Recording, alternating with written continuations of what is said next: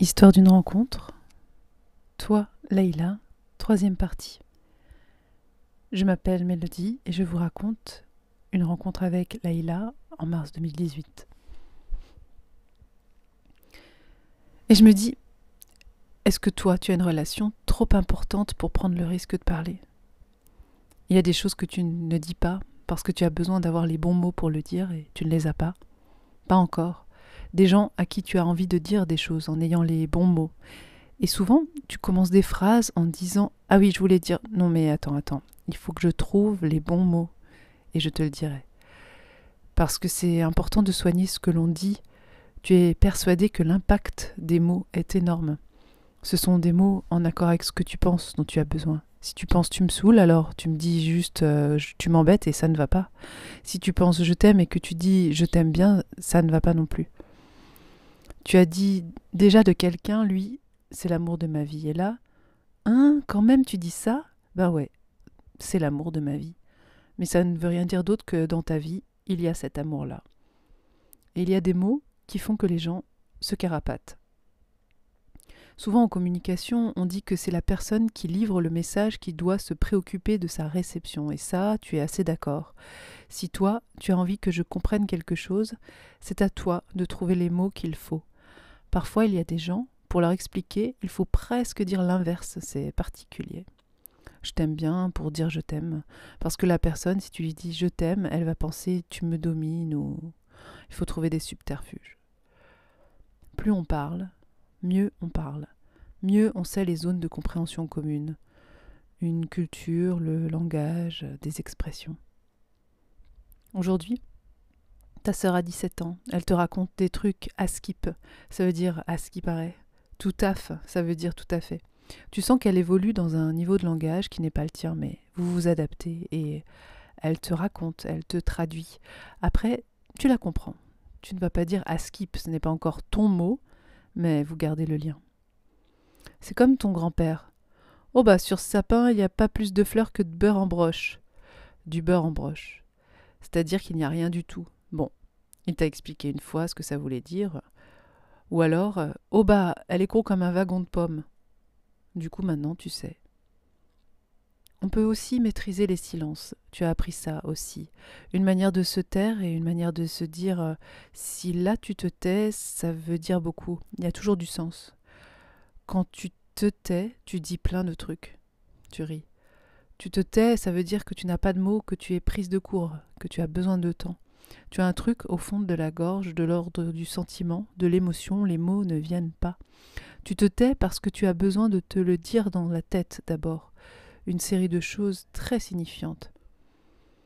Je me tais, c'est je ne veux pas vous parler. Aux gens qui ne parlent pas, tu leur dis toujours pourquoi tu parles pas? parfois ils ne savent pas, ils disent c'est une question d'éducation, on ne m'a pas donné la parole comme si c'était un art à développer. Tu te regardes vivre, tu réfléchis beaucoup sur ce que tu fais, mais la parole, plus tu parles, plus tu te poses de questions. Peut-être que tu poses un regard biaisé sur les gens qui ne parlent pas, peut-être que c'est tellement l'inconnu pour toi, si loin de ce que tu comprends du monde. Dire à quelqu'un pourquoi tu ne parles pas, c'est aussi le mettre face au fait qu'il ne sait pas pourquoi il ne parle pas. Parce que, en fait, ça t'inquiète. Quelqu'un qui ne parle pas peut être très heureux. Au début, tu te disais, oh, mais il doit être tétanisé ou il doit avoir un... Parce que chez toi, c'est synonyme de mal-être. On t'a déjà expliqué, tu sais, on peut être très heureux sans parler. Mais tu ne le crois qu'à moitié. Ça reflète quand même un petit manque de quelque chose. Tu veux bien croire qu'on puisse être heureux sans parler, sans beaucoup parler, mais tu n'as jamais vu qu'on réglait un problème sans parler. Ah, regarde la mélange. Il y en a deux. Nous sommes accompagnés sur ce chemin. Avec ta fille, tu as différents niveaux. C'est drôle. Parfois, tu te regardes toi-même et tu te dis Mais pourquoi tu lui parles comme ça enfin? Elle est autonome, elle peut comprendre, elle est. Ah, da, da, da, arrête Et vraiment, parfois, tu te regardes et tu te dis Ça va pas du tout. Et en même temps, tu adores juste capter son sourire, lui raconter n'importe quoi pour qu'elle te sourie, passer par des voix aiguës, des voix graves, des grimaces. Des fois, tu te dis Mais pourquoi je lui parle comme ça? Tu peux même être assez dur, lui parler pas comme un adulte, mais non, mais là ça m'énerve. Ou mais là, qu'est-ce que tu fais alors qu'elle fait juste euh, caca dans sa couche? Le ton, la manière change. Maintenant, ça suffit. Elle a trois mois. Vous êtes allé chez l'ostéopathe. Comme elle a eu un accouchement avec une ventouse, le pédiatre t'avait dit bon, à l'occasion, ce serait peut-être bien d'aller voir si elle a tout, son cou, etc. Tu l'as emmenée. Un super ostéopathe qui t'a dit oh là là, qu'est-ce qu'elle va parler? Elle t'a dit tout de suite elle doit être entourée de gens qui parlent beaucoup. Tu ris. Les chiens ne font pas des chats. Quand les gens te parlent, tu parles. Tu en es persuadé. Quand tu vas les chercher, les taiseux, les timides, les pas bien dans leur peau, tu es sûr qu'ils parlent. Ce n'est pas tellement apprendre à parler, mais apprendre à prendre la parole. Leur donner l'occasion, la place et l'intérêt, l'écoute pour le faire. Chez toi, c'est devenu naturel, spontané, parce que tu as reçu cet espace. Il y a sans doute des gamins qui avaient envie de parler et qui parlaient à un mur, qui ont vu qu'ils n'avaient pas de répondant, que ça ne servait à rien de parler. Ils se sont arrêtés, se sont mis à observer. L'écoute est fondamentale. Un gamin écouté, pour avoir une vraie parole, ben, il faut déjà écouter. Toi, tu adores écouter les histoires. Tu cherches la réaction appropriée, une espèce de tact. Parce qu'on peut passer à côté des gens aussi. Tu ne comprends pas, tu rates un geste, une action, tu es en retard sur un truc et hop, t'as perdu. Mais toute cette communication non verbale, toutes ces choses-là peuvent être rattrapées si tu t'expliques. Toi, tu expliques.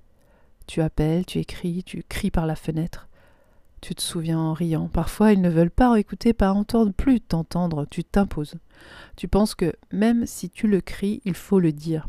On parle pour soi et après pour créer quelque chose. Mais oui, tu parles pour toi-même. Tout ça, tu peux te le dire dans ta tête. Là, tu me le dis à moi, mais parce que je, suis là, mes petites différences. Et justement, ça t'aurait gêné de m'avoir en face.